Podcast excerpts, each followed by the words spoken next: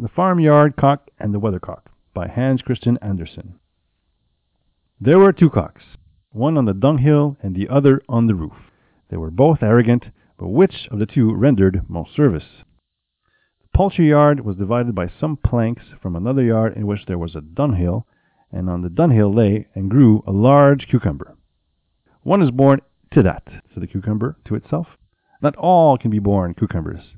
There must be other things too. The hens, the ducks, and all the animals in the next yard are creatures too. Now, I have a great opinion of the yard cock on the plank. He is certainly of much more importance than the weathercock, who is placed so high he can't even creak, much less crow. No, the yard cock is really a cock. His step is a dance, his crowing is music, and wherever he goes, one knows what a trumpeter is like.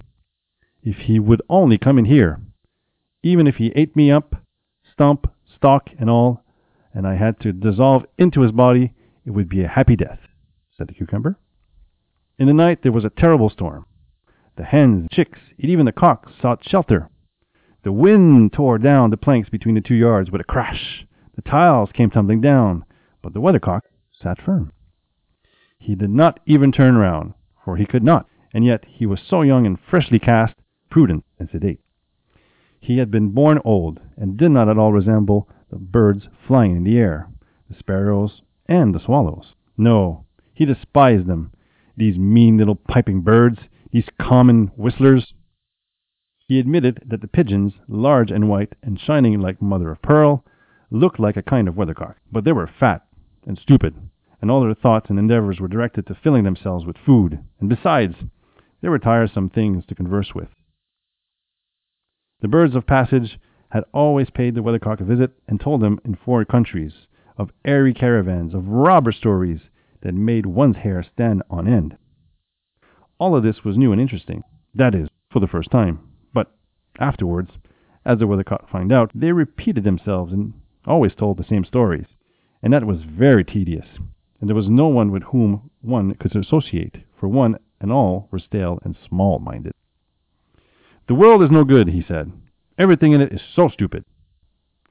The wind had blown the planks, but the storm was over. What do you think of that crowing? said the yard cock to the hens and the chickens. It was a little rough. I wanted elegance, and the hens and chickens came up to the dunghill, and the cock strutted about like a lord. Garden plant, he said to the cucumber, and in that one word his deep learning showed itself, and it forgot that he was pecked at her and eating her up, a happy death. The hens and the chickens came, for where one runs to the other runs too. They clucked and chirped and looked at the cock, and were proud that he was one of their kind. Cock a doodle doo, he crowed. The chickens will grow up into that great hen at once, and if I cry it out, into the poultry yard of the world. A cock can lay an egg, and do you know what's in that egg? A basilisk. No one can stand the sight of such a thing. People know that. And now you know it too.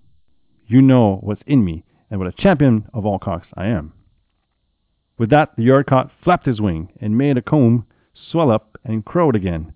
And then all shuddered, the hens and the chicks, but they were very proud that one of their number was a champion of all cocks. They clucked and they chirped until the weathercock heard. He heard it, but it did not steer him. Everything is very stupid, the weathercock said to himself. The yardcock lays no eggs, and I'm too lazy to do so. If I liked, I could lay a wind egg, but the world is not worth even a wind egg. Everything is so stupid. I don't want to sit here any longer. With that, the weathercock broke off. But he did not kill the yardcock, although the hens said that he had been his attention. And what is the moral? Better to crow than to be puffed up and break off. The end.